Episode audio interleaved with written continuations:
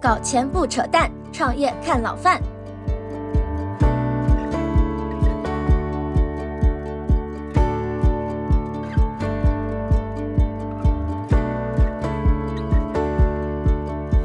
老范聊创业呢，今天来一位新朋友啊，是周百健老师。周百健呢是在创始人 IP、个人 IP 方面，我觉得很有心得的一位朋友。然后呢，前两前两天我在杭州也跟他面对面的一对一的深聊了四个小时。作为一个在 IP 道路上所谓的创始人 IP 道路上正处于初阶选手的我自己啊，觉得非常的有收获。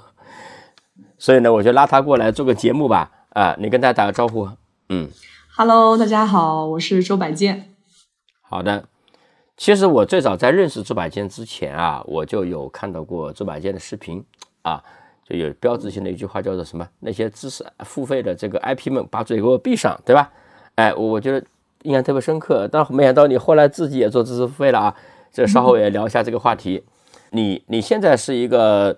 我们认为你是一个所谓的创始人、IP 老板、IP 这么一个专家，在这个角色之前是怎么样走过来的？嗯，好的，呃，实际上我在做今天的这个短视频 IP，然后而且是服务于创始人 IP 之前啊，呃，我最早呢是做学历史学师范的啊，这是很多粉丝想不到的。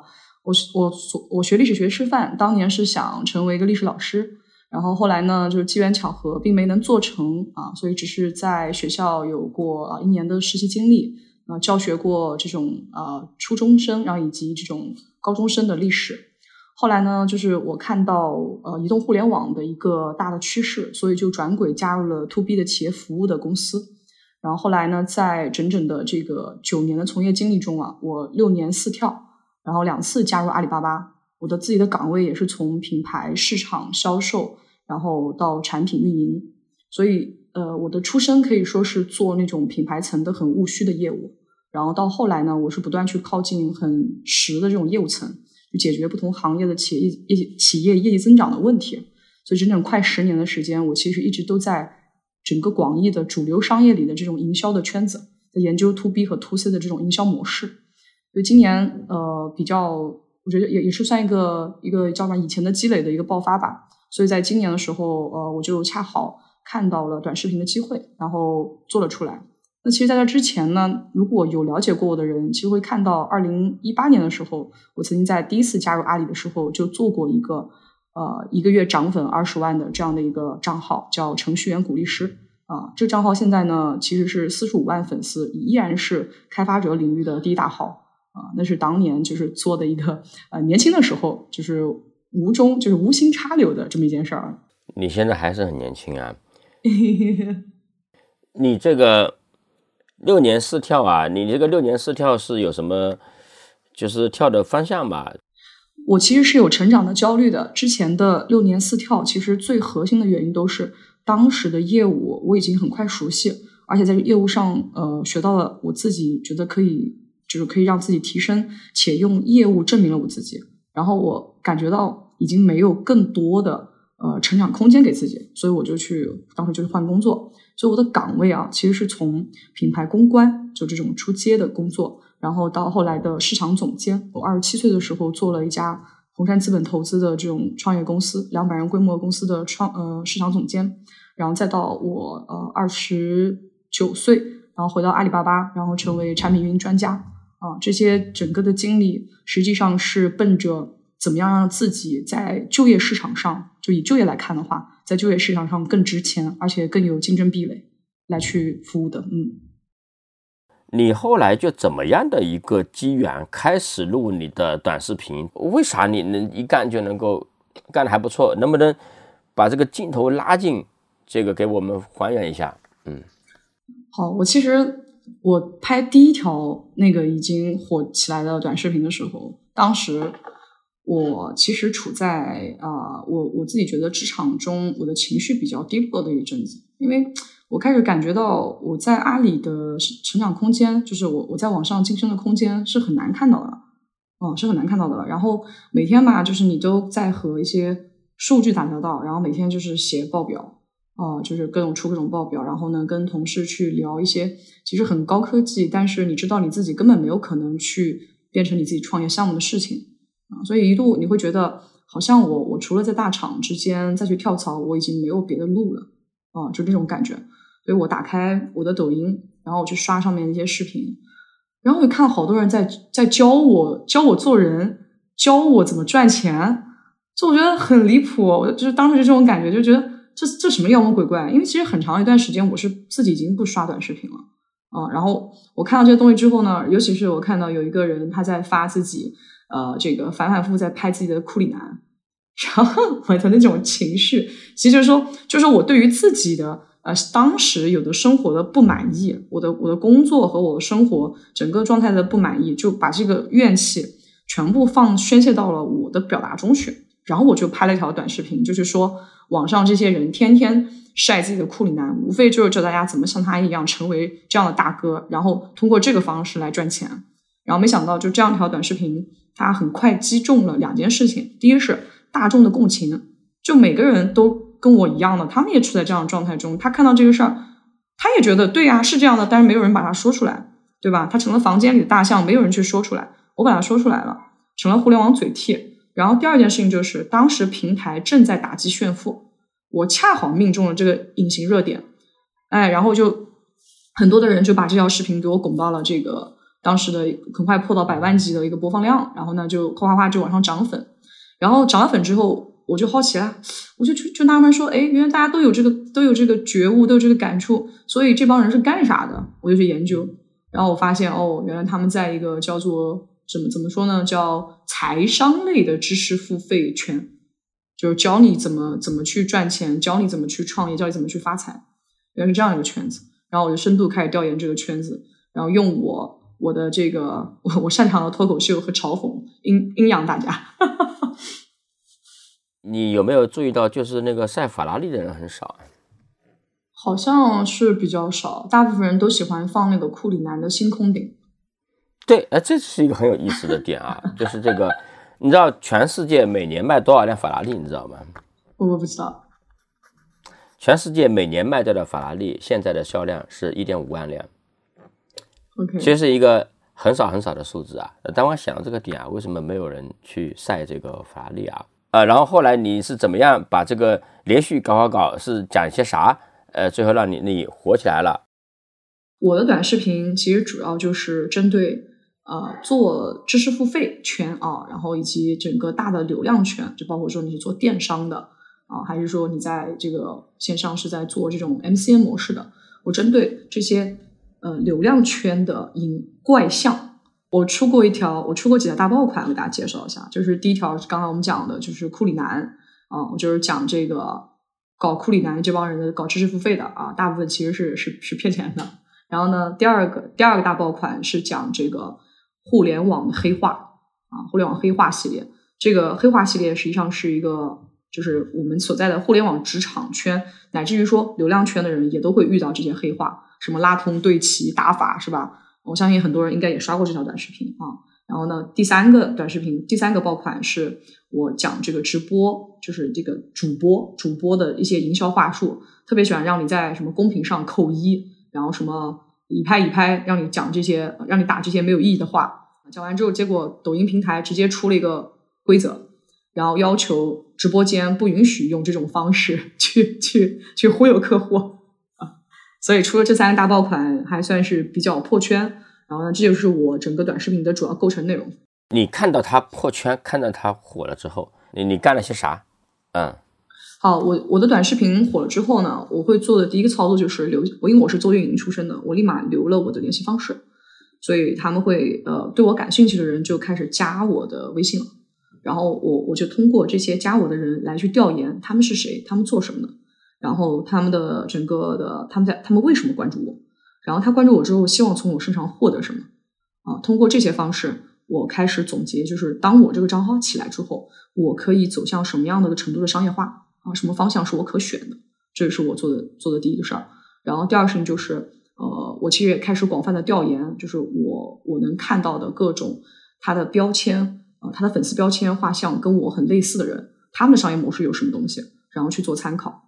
啊。所以其实呃，火起来之后，并不是就是只是做了一个账号，而是立马去想着有没有可能它真的能变成一种小的生意，对吧？能让能让我干起来啊，然后可以让我摆脱我在阿里的那种就只能去打工的这个状态。你能不能具体讲讲你当时分析出了个啥？哦，我们我当时加了快三千多的私域，然后我发现他们加我的需求就是想跟我学我的表现力啊，表现力好好啊，白健啊。然后第二就是他们就说，哎，你这个人你好像是大厂出来的，啊因为我资料上没写，但他们发现我好像是在阿里工作的，大厂出来的，然后问我你准备干什么呀？你是后面准备就是开始做知识付费吗？哎，他们就提示了我，我好像可以做这类业务，然后我就去调研。然后第三类还有人就是说。他自己有业务，他这个老板，然后呢，他自己身边没有一些，就像我们这种年薪百万啊，能够体系化的教学他怎么去做品牌营销啊，怎么去设计商业模式的人，然后这些人他，呃，他就成为了我向我沟通的这些私域的主要构成，所以我从这些呃客户的用户的这种反馈里面提炼抽象出来，我可以做的业务，当时是一种叫知识付费的产品。然后呢，他主要去教学别人怎么像我一样去做一个以口播为主的短视频账号，而且为他自己的业务引流，或者说再次想做一个就是培训类的这样的一个业务。嗯，当时就是我从这个里面提炼出来的。呃，你刚才说啊，就是有人说你表现力强，表现力强这个点到底是为啥？你看我对吧？大家就说我表现力很差 啊，这个就你这个表现力强到底是怎么来的？就就就可以学吗？呃，我说一下啊，就是我自己觉得表现力这个东西，它是所有当前做这种短视频，尤其是口播，就人出镜的这种方式的加分项。加分项，就当你有了这种表极强的表现力，就对着镜头的这种张力，是吧？说话很有意思，然后呢，还还就是人还长得不错的时候，肯定是加分项，这是毋庸置疑的啊。但是我觉得长得好看这事儿确实是没法复制。啊，但是如果说这个人的就是表演啊，然后这种表现力这种天分，这这个部分他可不可以复制？我觉得可以训练，啊，可以训练，至少说可以从一个哎五，就是如果按十分来看啊，从五分拉到七分是有可能的。大家从五分说到九分，那我觉得这是有点难。为为啥会有这部分的能力？我觉得第一啊，因为我是老师出身。就是这是首先是我的出身的这个这个区别，所以相当于我已经经历过长达一年的这种教学的培训，我是被训练过这种说课讲课的，所以我们在演讲方面，包括跟观众的互动方面，天然的要比啊大部分上班族要强。然后第二就是我本人呢，其实也是一个有点鬼马的人，我在生活中其实我很搞笑的，所以我我我天然就是 具备这个表现力的优势啊。说能不能复制我，我觉得。完全说变成另外一个我肯定是不现实的啊！但是说一个老板如果以前对着镜头说话就是干巴巴的，一点活力都没有的，他能不能提升？我认为是可以的，因为我们现在的线下的培训已经证明了这件事情是可以将他的表现力从五分拉到七分的水位，那就足够了，因为他同行都是五分啊，对吧？你想吧，就要看跟谁比嘛。就是说哪些是我们看起来表现力一般般的人，但是最后成为一个不错的 IP 的，像你们投资圈。王岑，对吧？你觉得王岑的表现力好吗？其实王岑是没有非常强的镜头表现力的，正常水平，对吧？但对正常水平，他就是一个正常的一个中年大叔的表现表现力水平。但是他的账号为什么可以起来？我觉得里面几个关键要素。第一，我们看这个 IP 本身，他因为做投资人出身，所以他非常擅长提问，这是他能够生产内容的先决条件。那他很会提问，其实本质上是因为他自己对业务肯定是有一定积累的，是吧？他有一个业务背景在那个后面顶着啊，是他自己天然的线下的身份决定的。然后第二是机构的操盘啊，对吧？那博商这家机构，他用他的矩阵打法，然后结合他对于这个短视频的语言逻辑的这个理解，所以包括观众喜欢看什么，所以他们可以很快的将王岑这个人从。啊，可能之前不是非常知名的一个投资人，做到今天全网大家都了解啊。有一位叫王岑的投资人，他是看消费的。我觉得这就是一个非常典型的表现力不是哎非常 top 的人，但是他可以做成一个还不错的出名的 IP。对，那你像很多长得好看的人很多啊，至少我加一个定语啊，至少是经过平台的滤镜。和各种功能之后，看起来长得还可以的人有很多很多，对吧？那对这些人其实大多数也没有成为 IP 啊。那那今天有非常非常多自认为长得好看的小姐姐想做 IP，那对这些人，他一般他想做一个做成一个所谓的 IP，他有戏吗？他能干啥？我自己有一个观点，就是 IP 和网红是不一样的概念。哦，长得很好看的人成为网红的这个天然的能呃，就可能性要比我们这些普通人高多了。但但是成为网红为什么不等于 IP 呢？因为网红啊，本质上它是一个靠脸吃饭的角色。在短视频平台里面，我们可以认为大部分网红最后是做娱乐主播，它可以贡献的实际上是用户喜欢美。用户喜欢娱乐这样的一个心理需求，但是他有没有相应的这个行业的积累、业务的这种深度以及人格魅力？我觉得这是打问号的啊。所以网红要成为一个真正的我们讲呃独立的这种 IP 啊，可以去去牵引业务的，那他一定要在一个领域，在一个业务里边有很多年的积累，然后能够像咱们俩这样说，在直播间啊，或者在这种呃线下绘画场合里面对答如流。啊，这个人才能真正成为一个我理解的 IP。谢谢你还拉上我，呃，你看啊，有很多很多两类啊，就是一类我今天一类呢，我今天会碰到很多年轻人啊，特别有一个很大的群体是什么呢？是这个在投资圈大厂的这个 junior 呃，这大厂的初级或者是中级，然后呢，这个咨询公司，就这几类人共同特点是什么呢？就他们当年学习也还不错，然后呢，能够进入到这样的岗位，当年也是过五关斩六将，对吧？啊，杀到很多关口才才到这样的岗位的。进去之后呢，发现也就这样啊，这个也也自己也是往前一看，前途茫茫。这一类人，其实很多人想说，哎，我要做 IP，也很多人来跟我聊啊，我我我也不太懂。那么第二类人呢，就是这个中年大叔啊，很多。包括所谓的中年高管啊，中年老板，这特别多，特别多，就把这个事情当成一个说我要做一个 IP，当成是一个，也许是救命稻草，也许是一个觉得说我的碰到人生瓶颈之后，我试一试这个事情是不是能够让我破圈，能够给我开辟第二曲线，所谓的啊，那么但我我属于后者啊，我我我属于后者，那么这两类人，能不能给我讲讲，觉得他能不能干得成，或者怎么样能干得成？好的，我觉得特别好的问题。嗯，我们现在累计也建了，从老板角度来讲，快五百人。然后呢，同事的话，就是像您前面描述的这些，呃，生活中其实以前学习成绩很好，然后进了大公司，啊，有一份很好的工作的，我觉得算是高收人群，对吧？那这两类人，他们做自己的 IP 啊的可能性，以及他们怎么样能够干出来的，我们一个判断。我觉得首先对第一类的这种职场型人啊。职场型人呢，最大的就做这个 IP 的困境在于，他可以做流量、做内容，但是他没有业务，他没有业务。就是，呃，我给你举个例子啊，其实你看，阿里有这么多的运营，对吧？有非常多的各种各样淘系的运营啊，然后呢，这个各种生态的运营，类目小二非常非常多，包括我们以前在的组运营也都有快二十多号人。这类的运营，为啥他们没有去像我一样做自己的 IP？因为首先，第一，他们的技能模块跟内容有没有关系？这是个，这是第一个问号。他们很多人他做过不同的业务，但他其实不懂内容。好，他如果懂了内容，他能不能够就是把这个内容嫁接到自己能够提供的最终的服务上去？我们称之为一种新型的人货场匹配。嗯，我举个例子啊，你你你会你懂内容了，你的技能是干啥呢？你非常会写 SQL。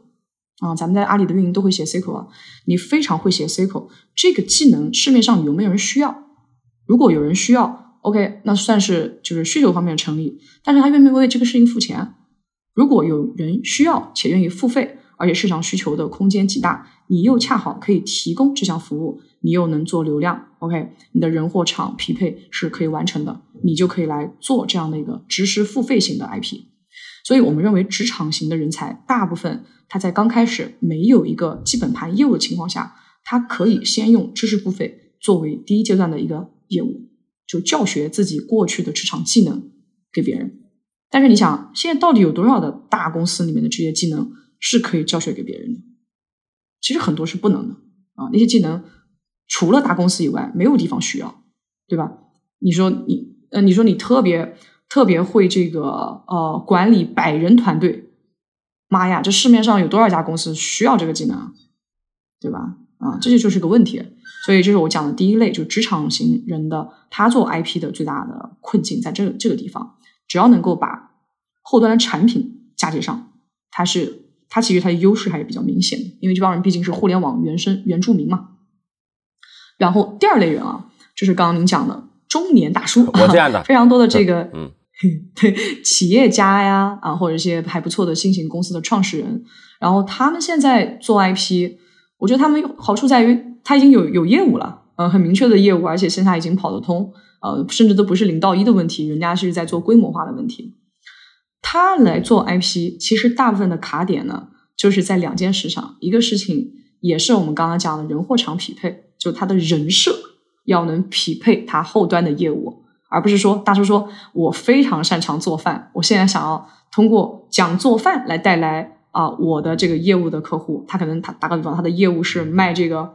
卖这个机机床的，那肯定不匹配嘛，对吧？这两事儿不匹配的，所以他得理解人货场匹配这件事儿，对吧？他得把这个嫁接好就 OK 了。第二件事情是什么？是他的心态，心态的问题。因为非常多的老板，他在线下他已经有结果了，他们认为上来做个短视频，把自己做成一个 IP，哦，做成了那是厉害，那就是一将功成万万骨枯啦。我就做成了，我超级厉害。但是他就做不成，他就丢人。哎呀，这个真是我，我是这个，我克服这个心理障碍，克服了两三年时间。对你算，你算，你算这个是非常典型的，在这个心情心理内耗中，他们会花非常多的时间在想：如果我做不成了，我怎么办？我就丢人了，多丢人呐，嗯，我丢人了，对吧？我一账号几千个粉丝挂那儿，我丢人了。他会想这件事儿，所以他为了想这件事情，他就一直不去做。我们去见到了很多的老板是这个情况，他希望在一开始的时候就规划一个完美的东西上来啊，我的我的商业模式非常清晰的，然后我的内容就是一出来就就是哗哗就爆掉了，然后在整个圈子大家都知道我。但是我跟你讲，做 IP 它是不是一个静态的事情？它不是的，它是一个要实时调整的。我认为是在每一天迭代、每一周去 review 的这样的一种业务形态，而不是一个说我们一开始就能规划好的事情。对，所以这个这两个事情是中年大叔做 IP 最大的困境。嗯，很有道理。刚才你说一个词什么 cycle 什么东西，什么词啊？什么玩意儿？就是那个呃，数据库查询语言。你这样，你把你把这个词啊，这说这说明我我我没有能力去你们那打工。这里我插一句啊，我们老范聊创业呢，已经拥有了一万多人的高质量私域群了啊。群里不但有我们节目的精选稿件、行业干货。还有我们的高质量的听友，以及随机掉落的访谈嘉宾、创业公司的创始人、合伙人、媒体网红、KOL、打工人，还有很多的投资人啊，也包括上市公司的一些高管等等。如果你对各种链接有兴趣，想获得高质量的创业信息和交流，或者想链接老范我，不要错过我们的听友群啊！可以在微信里面搜索“老范聊创业小助手”的首字母小写，加他微信，小助手会拉你进群。另外呢，我们还有 VIP 社群啊，包括各种各样的创业主题的闭门线下交流活动、参访交流老范投资的项目，还有线上答疑、每期节目的文字稿，以及各种实战专家的落地经验分享等等各种有价值的权益。那你是喷知识付费起家的，嗯，然后呢，现在在做知识付费啊，但是呢，这个过程中啊，我我想问一下你啊。就知识付费这个行业里面，我们说起来，到底有哪些人在玩？嗯，就哪些类型的人在玩这个领域？然后呢，分成哪些品类，是吧？然后呢，他们到底是咋挣钱的？给我们解密一下啊！可以的，我对于这个行业可能还不算非常完整的理解，我给大家去呃阐释一下。我当前能看到的，在知识付费圈做业务的人，他分三个层次，和大部分行业都一样。第一层次叫早期入场的野路子啊，这这群人呢，你可以理解他的呃他的这个自身出身属于如果以前去上班的话找不到工作的人，嗯，然后他们其实是通过短视频找到了自己的一份工作，而且在这个圈子中结合知识付费的玩法，捞到第一桶金。还有还有大部分人其实是前面一个微商时代过来的人啊，所以这是第一类人。第二类人呢是目前现正现阶段正在开始下场的原有的大企业中的从业者，比方像我这样的人。我们呢，其实，在以前的企业中，我们属于收入不错，但是今天的整个就业形势的变化，促使我们开始思变，所以我们看见这个圈子它有一个被提升的空间，因为前一波人的交付是很烂的，很稀巴烂的，所以我们这波人跑进来来做知识付费的话，从解呃整个的商业模式上，然后包括我们的呃体系化，以及我们可以交付的产品上，我觉得是有优势的，包括是我们自身的背景。这是第二波人，第三波人呢是哪波人呢？其实机构玩家啊，机构玩家他们其实也是穿越过几个周期了，因为知识付费其实一直都有人在做。从我们最早，其实大家记得像得到啊那那个时间段，包括我们以前做互联网的、做运营的人都听说过三节课，还有馒头商学院啊这些以前的会被投资机构青睐的这一类培训机构，他们其实在今天也有一些新的变种啊。这些机构呢，呃，会去以这个大团队，然后有投融资的这种方式在进在运作啊，当然，它普遍选择的老师呢，也是我们刚刚讲的第二类人群。第二类人群，这三类三个层次，这三个层次，他们卖的是什么产品，什么量级啊？我们把课程，其实我想一种分类方式啊，嗯，我们把课程吧，其实分成几大类别，面向企业的和面向个人的，我觉得可以这么来看啊。面向企业的呢，它就更接近培训业态，就是真真正正的培训的这个业态。面向个人呢，它实际上是一种我认为叫狭义的这种信息差教学啊。面向个人，那我我觉得面向企业，大家可能有一些人接触的不多。粗泛粗犷来讲，它会有就是你可以理解为商学院模式，就那个。啊，一些教学你做企业的外部管理、企业的内部管理，是吧？然后股权架构啊，七七八八等一等啊，这些包括销售团队的人员培训，这些都是我觉得已经存在了这个大几十年的这些业务了啊，都一直在。那面向个人的业务呢，今天其实是会有非常多的细分的你想象不到的类目的。我们讲几个大家觉得非常刷新认知的东西啊。第一个，国学啊，国学、身心灵。啊，这些东西是什么？它是告诉你说，这个呃，它分为大国学、小国学啊。我们不展开说，它就是一种你可以理解为以心理学啊以及传统文化作为基础的这样的一些课程、课程形态以及一些社群形态的这种知识付费产品啊。第二类呢，情感的情感的这个知识付费项目啊。如果大家自己平常喜欢看短视频的话，应该有。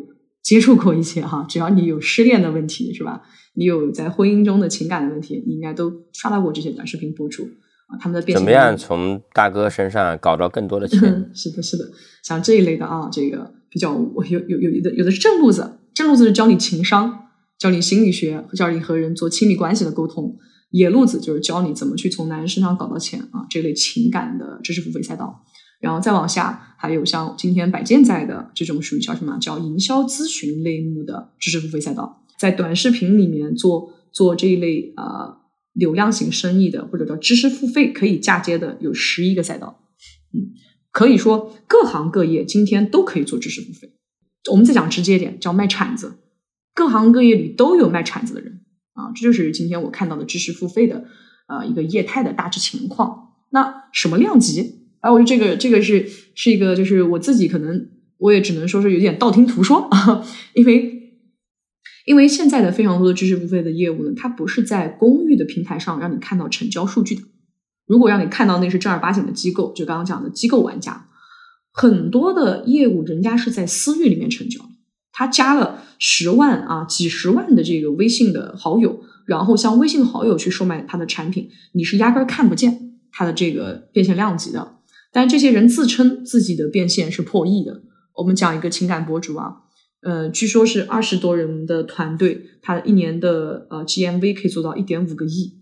而这个产品大部分它其实是高毛利的嘛，也直接的课程产品，然后咨询的产品，然后有这种陪跑的产品，以及向后端将客户介绍给三方的医美、等机构的这种佣金啊，它的四四大类型的收入构成它的今天的变现规模，所以这是很令人震惊讶和震惊的。这个我觉得就是就是一个叫什么叫叫一个巨大的信息差。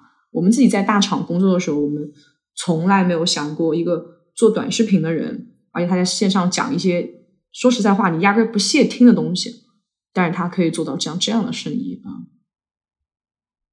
就我也认识很多人干这个事儿啊，应该说，我觉得他们这些人还是有很多人赚了很多钱，或者说也一般人来讲赚了很多钱。当然了，我我我发现呢，就是特别是那些商业的商业 IP 啊，我觉得他们的直播间里面，他去他们那个直播间连麦的人，我认为说的东西，我觉得水分比他们那个博主大 啊。一问说你去年做了多少？哎呀，去年我做的一般般，做了几个亿。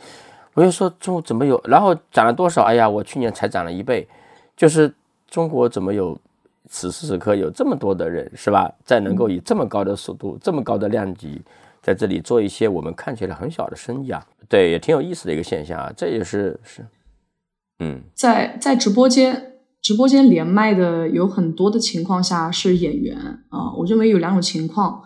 呃，三种情况，第一种是真实情况，呃，像我在直播间连麦过一些人，他说的事情我听下来是比较可靠、真实的，因为根据我们自己日常的判断。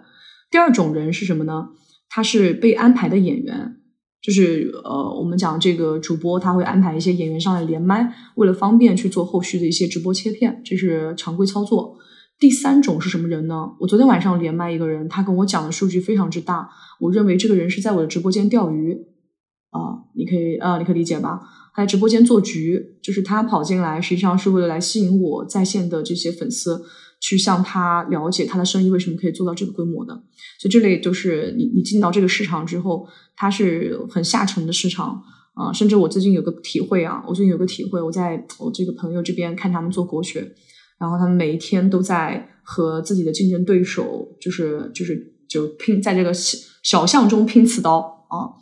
所以，我我就说了，我说你看啊，你们做这个生意啊，在我看来，无门槛生意全是零和博弈，无门槛的生意就是在抢存量，所以就是我挣到钱你就挣不到钱，所以大家就只能在这个低维度上竞争。但是有门槛的生意，比方说我们谈到的企业服务啊，做高科技、做新能源这些生意，它入局门槛极高，普通的人他做不了，所以那些生意它其实是找到找到永远永远去变成那个更聪明的人，而不是找到更多比你还笨的人。啊，所以做那个做后者的生意，你会觉得不至于在不至于遇到一些恶心事儿。可是呢，就是它的难度也是肉眼可见的。嗯，明白。你你看啊，这么多做知识付费的，你觉得这些人里边，大概这个生态啊，现在以今天开始，然后未来几年，你觉得会怎么样去去变化呀？就是里面的人，啊我觉得会怎么样去变呢？嗯嗯嗯。我觉得它像每个行业的发展规律一样，呃，野路子呢先挣完第一波快钱，把市场做了一轮不太好的负面的教育，然后呢，第二轮是正规军入场，大家开始从重新对市场进行扶正，啊，这个过程中会有比较比较大的一个拼杀的过程啊，比较激烈的拼杀过程，然后第三阶段呢，机构开始正正式入局，然后把一些业务做成就仅有。比方前三啊，前三挣钱的一个状态，然后大家就发现很多业务实际上已经不像过去想象的那么暴利了。这个我觉得是大方向。那对于个人来讲啊，我我看到挺多的商业博主今天是以完全依赖卖课为生的啊，完全以卖课的这个方式为生。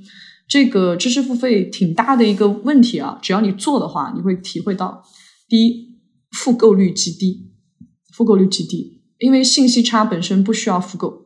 对吧？如果只是做信息差，没有复购，我告诉你你就知道了，还要复购什么呀？是不是？然后呢，这是问题。第二是什么呢？它的完客率也极低。那我们在我自己在刚出来的七月份，其实我也做过第一期的知识付费型的这种产品，呃，它是它是无差别面向所有人的。尽管我们告诉明确告诉大家，我们希望你有业务再来学习，但是你要知道，互联网的世界就是这样。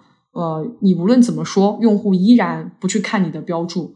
他就是激情下单，然后这样的话，你做完之后，我们那场发售其实也近百万。你做完之后会发现一个很大的问题，就是里面很多的小白和素人，他本身是没有业务去承接的，他不学习也就罢了，他学完了他也做不了，所以他他就，然后他就变成一个什么呀？变成了一个，嗯，你卖了一个信息差给他，但他没有后续，他不能为你本身的业务产生案例的倍数价值。所以在这周开始，我对我第一期学员进行深度回访，一个个深度回访，然后看看他是因为没有业务，还是没有执行力，还是说商业模式仍然没有定清晰啊？我们会给他去做一轮这样的回访和调整，然后以把第一期的学员的事情做个收尾。所以我看到这些问题之后，我就果断去转轨去做营销咨询了。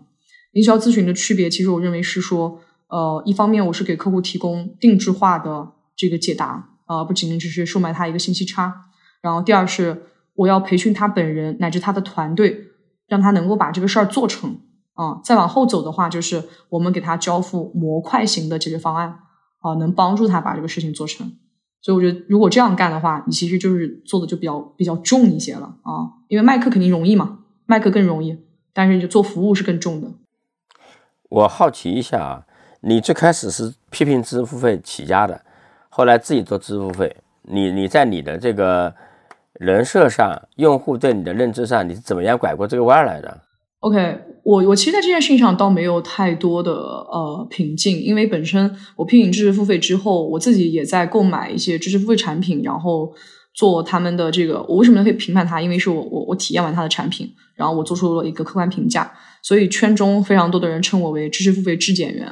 哦，OK，然后质检员对质检员，那质检员下场来做产品，对吧？这就属于一种我觉得强有力背书吧，啊，所以这种类似于像打假式的旗号模式，或者说叫什么叫挑战全行业，作为行业挑战者的旗号模式来去嫁接后端产品，呃，其实是是跑通的，只是说在知识付费，可能大家也还会身边的也会有一些呃给到我的一些声音，说知识付费很很特殊嘛，因为你说别人是哥，对不对？你下来算不算哥？我说，那你体你只要体验过我的交付，你就知道我是不是哥了啊？这件事情，我可我似乎不需要对所有的用户负责，只要对我自己交代就可以啊。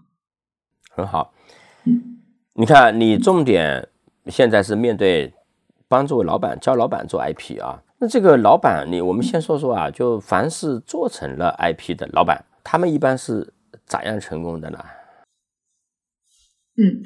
我这边可以直接讲一个案例吧，就是我们有一个客户，他叫张景南，他是央企的这个股东。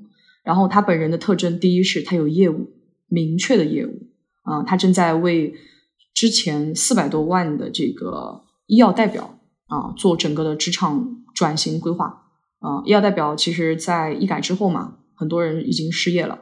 那这些人，他作为市场上的冗余生产力，是否可以去做陪诊相关的业务，解决像北京、上海这些地方的就医困难的问题？啊，他本人在这个业务上，我觉得是做的是是很路径规划很清晰。第一有业务，第二超强执行力，超强执行力。这个老板从跟我就是做完一 v 一咨询之后啊，连续两次，他是立马去干。你告诉他内容怎么调。然后资料怎么写，对吧？然后这个后续直播怎么干，团队怎么打，他是马上执行，而且执行之后立马给到你反馈，告诉你他的想法。几乎啊，就是以这种方式执行的人，我就没有看到干不成的。我我当时就是说，我说你的这个，首先你的资料上面写你当前的信息写太多了，你列了一大堆你的社会职位，但是他对于你当前的业务来说没有没有意义，对不对？人货场匹配，你不需要给别人这么多标签，别人记不得。一个人最多记住你张景南，你是医药呃国药的这个股东，央企股东，然后你是做医疗器械的，现在你在做陪诊师就 OK 了，对吧？你就告诉我这几个核心信息就行，不要超过三个，他就立马回去改他自己的资料，嗯，这个是第一件事儿，就马上去做。然后第二就是他的短视频呢的内容啊，就是前面的时候呃，比方说里面的穿着啊，穿的显得不那么的看起来专业，然后我们建议他修改，他马上修改。然后在内容方面，我告诉他，你你是要每天更新的。以前他可能拍了点佛系，后来告诉他，你每天都要去更新，因为你输出能力如此之强，你为什么不去更新，是吧？他就立马跟上。他跟上之后，他就赶上了前段时间这个医疗行业的改革，连续出了非常多个击中平台热点的内容，然后被很大的推流啊，就把这个私域整个的结构就做起来了啊。所以我我觉得这个老板是我看到过执行力极强的啊。然后我也会经常跟别人讲。我说你看看你人家是不是做起来了？是吧？人家这个业务本身还有很多的叫叫什么叫对用户的教育成本，他也做起来了。然后第三，你的行业经验和你的内容输出能力，因为张景南他本人在这个业内啊，其实也是做了这个十几年了，所以他对于这个医院啊，然后医生是吧，然后国家的医医疗的这些相关政策，他是非常熟悉。所以你他在直播间常年的保持六百多人在线，然后随便你上来谁跟他连麦，他都可以对答如流，而且他很有体系。所以这个人本身在线下，我们说如果我们不具备今天没有短视频这个平台，他一样也可以做成这个业务。只是今天短视频去加速了他啊，去将信息传递出去、获客啊和转发的这个效率。我们是这么看待呃一个能够做成 IP 的老板他的几大特征的。他们来做这个 IP 这个事情。做成的没做成的比例大概多少？如果我们讲它要成为一个好像已经进到公域大家都认知的 IP，我认为这个概率是很很少很少的，也许每四百人才会出个一个。但是如果我们将做成一个创始人 IP，不不以公域角度来看，而以它能够通过一条短视频带来精准的客户咨询并且承担来看。我认为这里面成功概率是极高的，应该达到百分之六十以上。啊，就只要他愿意做。啊，今天我举个例子啊，比方你是一个做这个美业的老板啊，就是你的客户是这个呃女性爱美的女性，对吧？你能把这些内容做出来，每天坚持去干，一定有客户通过你的账号来找到你，然后去购买你的服务。这条事情在我们看来就叫完成了 IP 的这个创始人 IP 的七号，就已经做完了，这个事情就已经闭环了。那像比如说那些还没走过这个闭环的和和正在走这个闭环的啊，他们一般碰到哪些难点呢？就因为你这里也算接诊大夫吧，是吧？你也见了无数这样的人了，是吧？有哪些常见病症啊？嗯，我觉得第一个就前面我们说的心态嘛，就是他先迈过心态关，他起码可以开始做了，对不对？然后好，他开始做了之后呢，在认知方面。他会盲目的相信爆款，哦，这不靠爆款吗？这玩意儿？对他盲目的相信爆款，觉得我只有出了爆款，我才能带来客户咨询，不是这样的啊。因为我们就有个口号叫“不做爆款做生意”。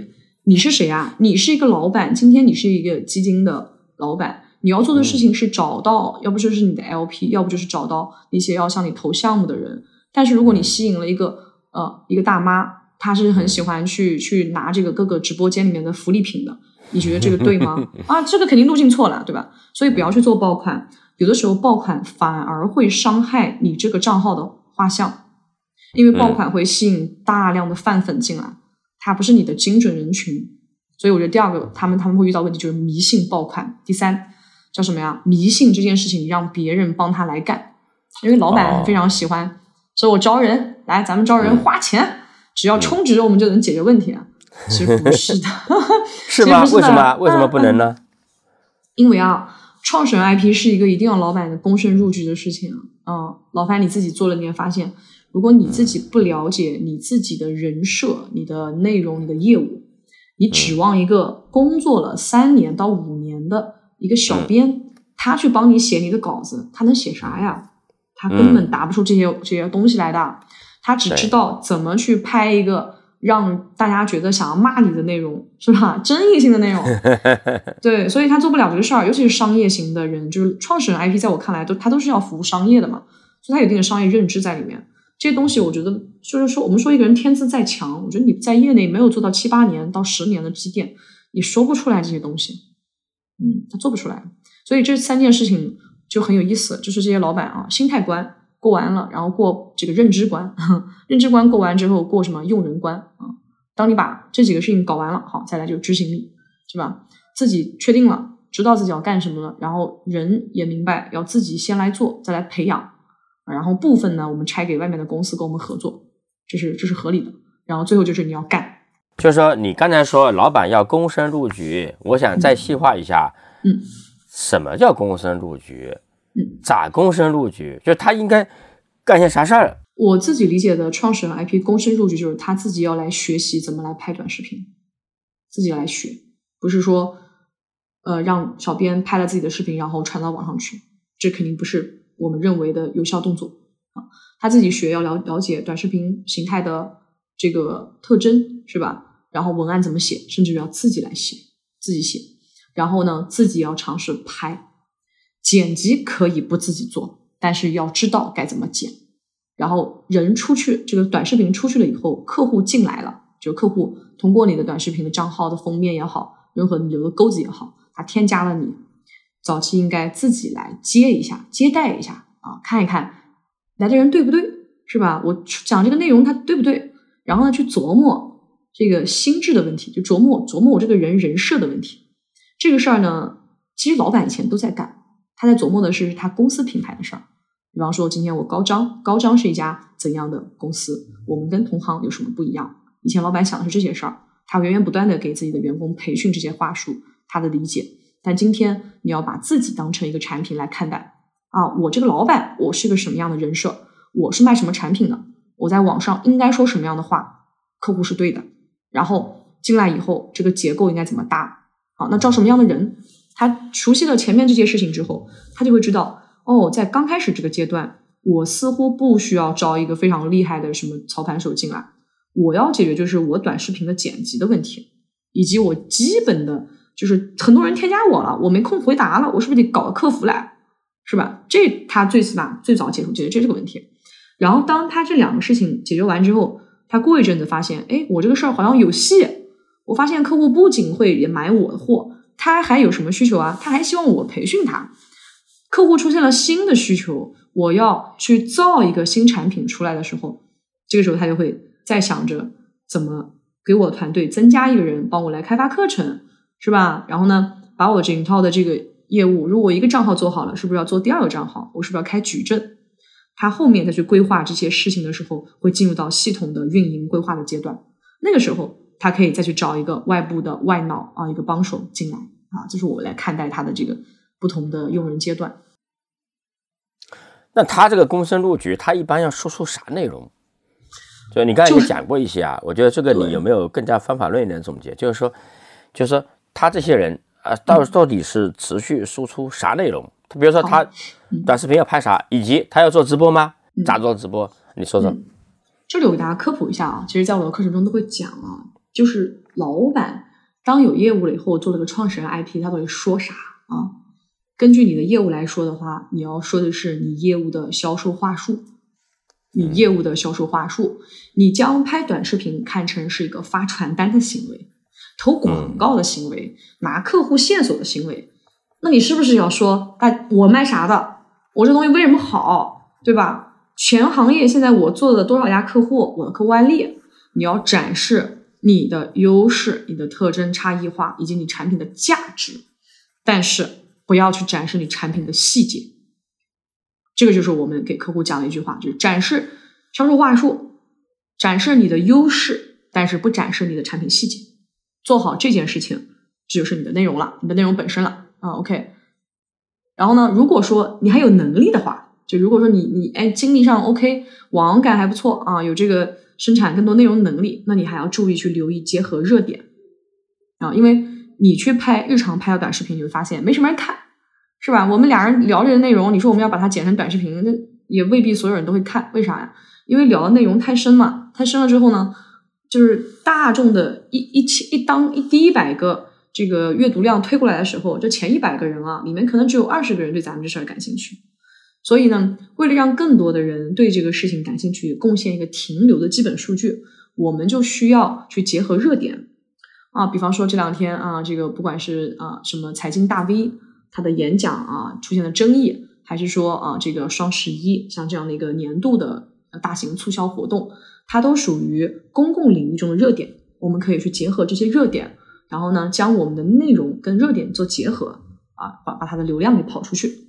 这就是我们给大家介绍的，就是一个很小小技巧啊。啊，啥人要干直播，啥人不要干直播啊？我来说一下啊，直播是个什么地方啊？很多人认为直播间一开始觉得看热闹，直播间实际上是一个会销场啊。会销场，朋友们有没有参与过会销啊？会销是什么感觉啊？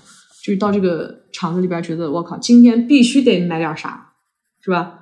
直播间是一个。用来做批量的、规模的、精准成交的场所，它是会销场，所以基于它的销售属性，我们如果有东西要在直播间直接卖，我们肯定是要上播的。如果我们可以，我们可以在直播间获取客户线索，到私域里面卖货，我们也可以上直播。嗯，但是后者的直播频率一定低于前者。这是我们讲的直播。直播呢，我在里面还会分为两种啊，就是基于我刚刚说的两种，所以你讲的话会不一样。第一种叫卖货，卖货话术；第二种叫干货话术。嗯，就比方像卖货话术，我觉得大家很熟悉啦，东方甄选。有啥区别？对我说一下啊，东方甄选像这种直播间，他是不是在告诉你说，来，今天我们直播间啊，iPhone 十五 Max 这部手机只要多少多少钱？它的整个产品参数是什么什么什么什么？他在给你讲场景，给你讲参数，给你讲价格，是不是？但如果第二种直播间，我们讲叫干货直播间，是干嘛的呢？就像百健的直播间，我连麦是做什么？我连麦老中医坐诊，是吧？有创始人 IP 问题的人上来和我连麦，他向我描述他的业务是做什么的，我给他解答他的可可能的方向以及他的痛点，进而呢向他推荐我的线下课程和我的咨询服务，这就是我们的干货型直播间。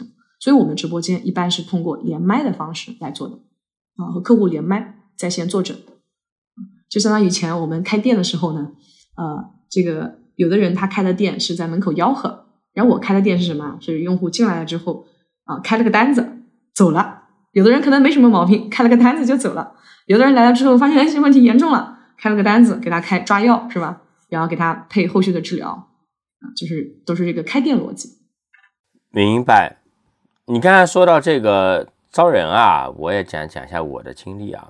你看我过去我要做这个 IP，其实我多多少少有过一些小尝试，但是呢，我一开始试过找过几个小朋友啊、实习生什么的，也没太对路。原因不是他们，原因是我，就是我没想好该要不要认真干这个事儿，该怎么干。后来我终于有一天，我觉得咱好好干一下吧。今年四月份。我就先找了一个小朋友，我这个分享给很多。我觉得啊，下次你搞培训，你可以这个，我如果有时间啊，可以给你站站台哈。虽然我没有投资你啊，咱没有这个关系，就是说，呃，我也算是在你的指导之下成长的一个尾部知识 IP 是吧？你看，我是先什么呢？我是先招一个小小女生啊，一个实习生。我当时招的标准非常明确，我就要一个剪辑，我所有的要求就是做剪辑。以至于就是说我招这个人，他来的时候，我基本我就不知道他长啥样，我我刻意不看的，因为我怕影响我。我我们的人，我就让他们发几段原始素材过去，你就给我剪啊。然后呢，我就招了一个剪辑最靠谱的，我只招剪辑。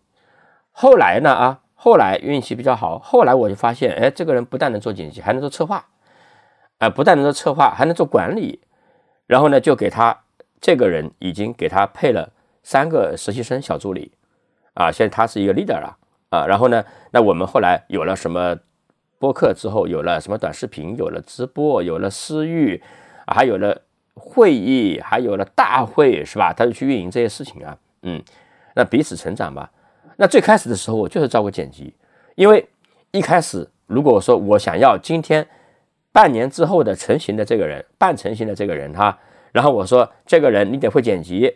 会策划节目，还能组织会议，还能够做这个私域流量啊，还能够跟客户沟通。那这样的人你不存在的，就是那个时候满足你成长之后的形态的人是不存在的啊。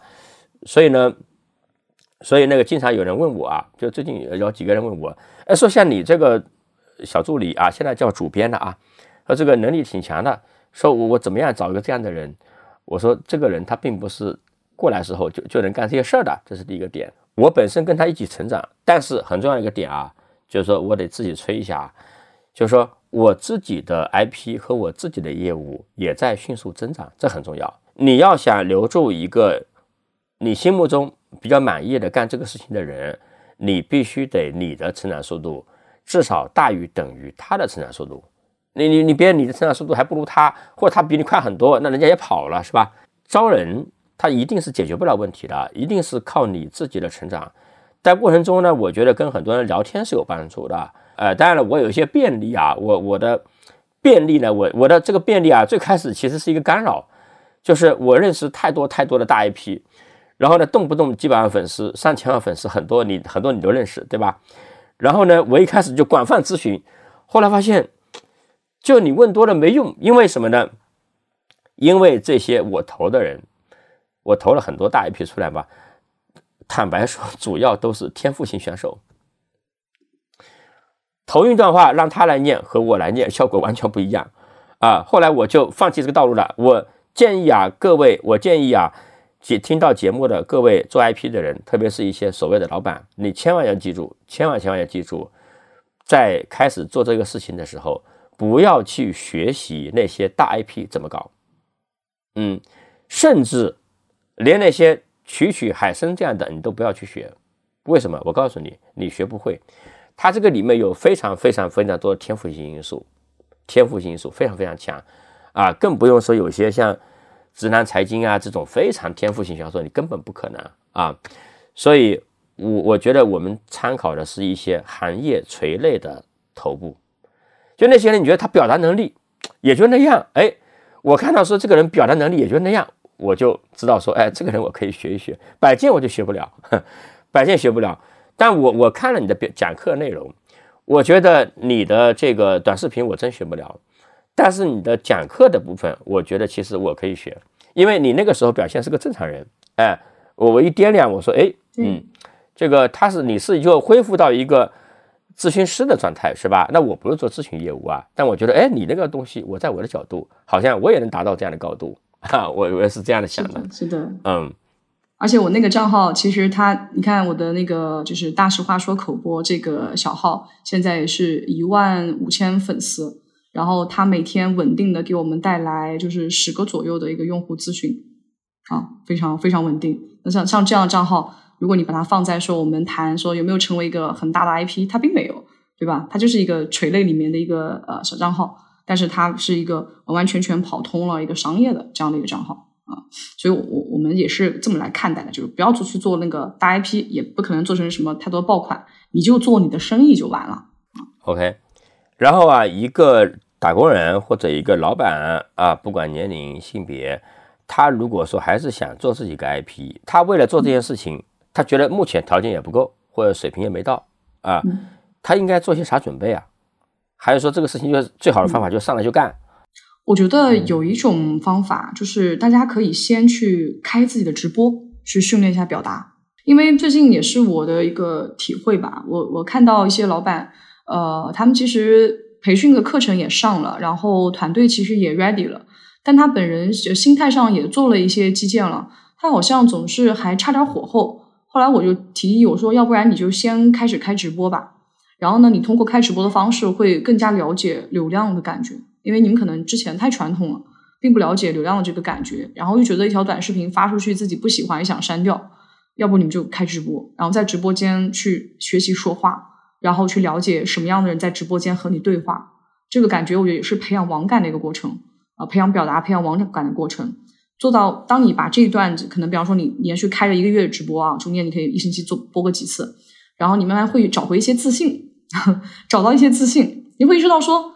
对呀，我自己挺能说的，我挺有体系的。别人问我问题，我都可以侃侃而谈。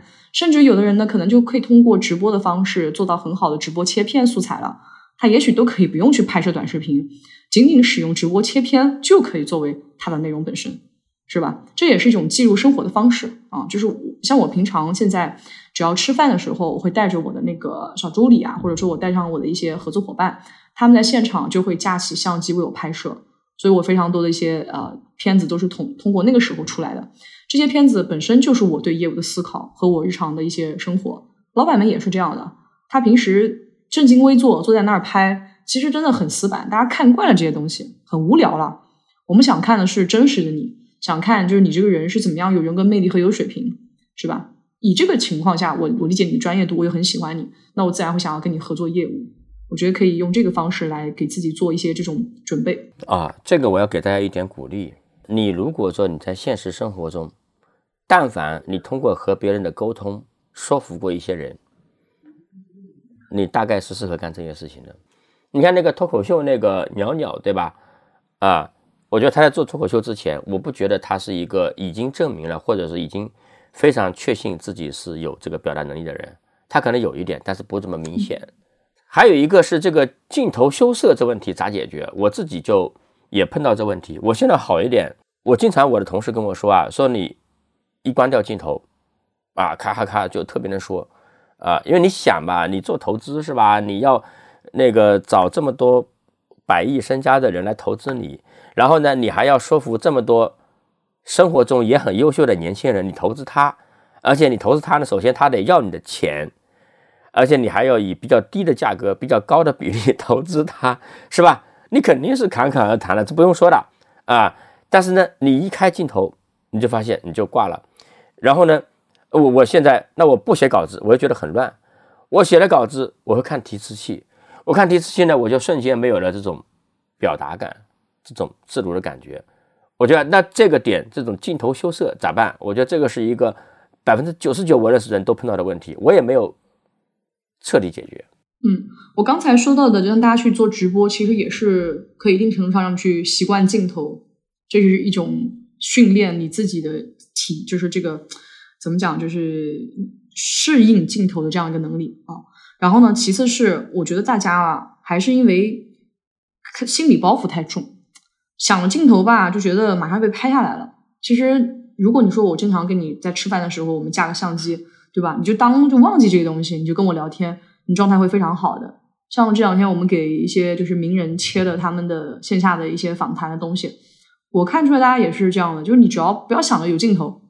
就是跟一群朋友聊聊聊天，你状态就会好很多，就要足够的放松。嗯，那调动你这个情绪就很重要，调动你的情绪，调动你的表达欲很重要。那其次就是你刚刚说，如果不写稿子我有点乱，不写稿子乱那是肯定的，除非你已经训练到一个程度啊，结构化非常强。那在这种情况下，你的剪辑这个人就需要一些功底了，他就需要把你的内容去做一次逻辑的重构，呃，把你本来不那么顺的话给它剪成顺的，这也是可以做到的。你像我呢，因为现在每周吧，起码的这个，只要不是有开课的情况下，三次左右的直播，每次直播一到两个小时。然后呢，我还开课，你看看我的这个表达的训练量。所以你现在通过跟我对话，你发现我说话都是结构式的啊，就是因为练的多嘛，任何事情它都是练嘛。嗯，天天说你自然就顺溜了，而且你就理解短视频要什么。这个就像我们看人家美国总统选举是吧？啊，不管啥问题都咔咔就上来，为什么？就人家从年轻的时候一路上什么州长选举啊、小兵选举，到后来在国会里面被无数人问，就是你想得到的问题，人家全都问过无数遍了，而且比这个更加刁难。没错，没错。所以你看这个东西它是什么？某种程度上，一个人想要成为一个 IP，尤其是商业类型的啊类目的。你的延展性来自于什么？来自于你能不能够保持持续的输入和练习。就是你每天有新的东西，你接触新的业务，而你在思考。你思考之后，你能不能把它结构化？比方今天老范问我的很多的问题，那我自己之前应该都思考过。今天我我是一个擅长用表达来去总结总结我自己思考的人，所以我一边表达一边在总结。那今天这个总结下来之后，这个稿子我又变成自己的内容再去吸收。然后呢，再迭代，再完善。下一次讲课的时候再说一遍，然后再往后面再遇到一样问题，我是不是又在迭代？所以就是你会变成一个不断不断优化你自己，叫输入、输出再迭代的过程啊，你就会变得非常强。我觉得认为这个就是真正的 IP。输入、输出再迭代，咋输入啊？要去跟人聊，要去看书，看经典的书啊，要在业务中成长，这个是我的看法啊。为什么你看到很多这个纯卖课的 IP？他的麦克直播间从来不提供回放，为啥？因为麦克永远都那么几句话，最后两分钟啊，来直播间看两小时 是吧？最后两分钟多少多少钱？他永远只说一套说辞，因为他已经不在一线业务了，他已经不在一线业务了。但是我们认为说，如果你今天是做业务的人，你一直在一线业务的，今天短视频只是你的一个获客渠道而已，是不是？你要做生意的，你既然在做生意做业务，是不是就会有新的信息给到你？这些信息你就可以总结。呃，百健啊，就是一般你干这个 IP，这个你看那些人干着干着啊，他在成功之前一般能坚持多久啊？那个时候呢，我刚接触投资圈也很短时间，啊，那个人问的问题，但我很至今还记得。他说，你买了一只股票，但重仓了，重仓你买一只股票，你能忍受它一直不涨的时间极限是多长时间？啊，然后呢，那个人也是个大佬了，他说想了想，他说我能忍受的极限是四年。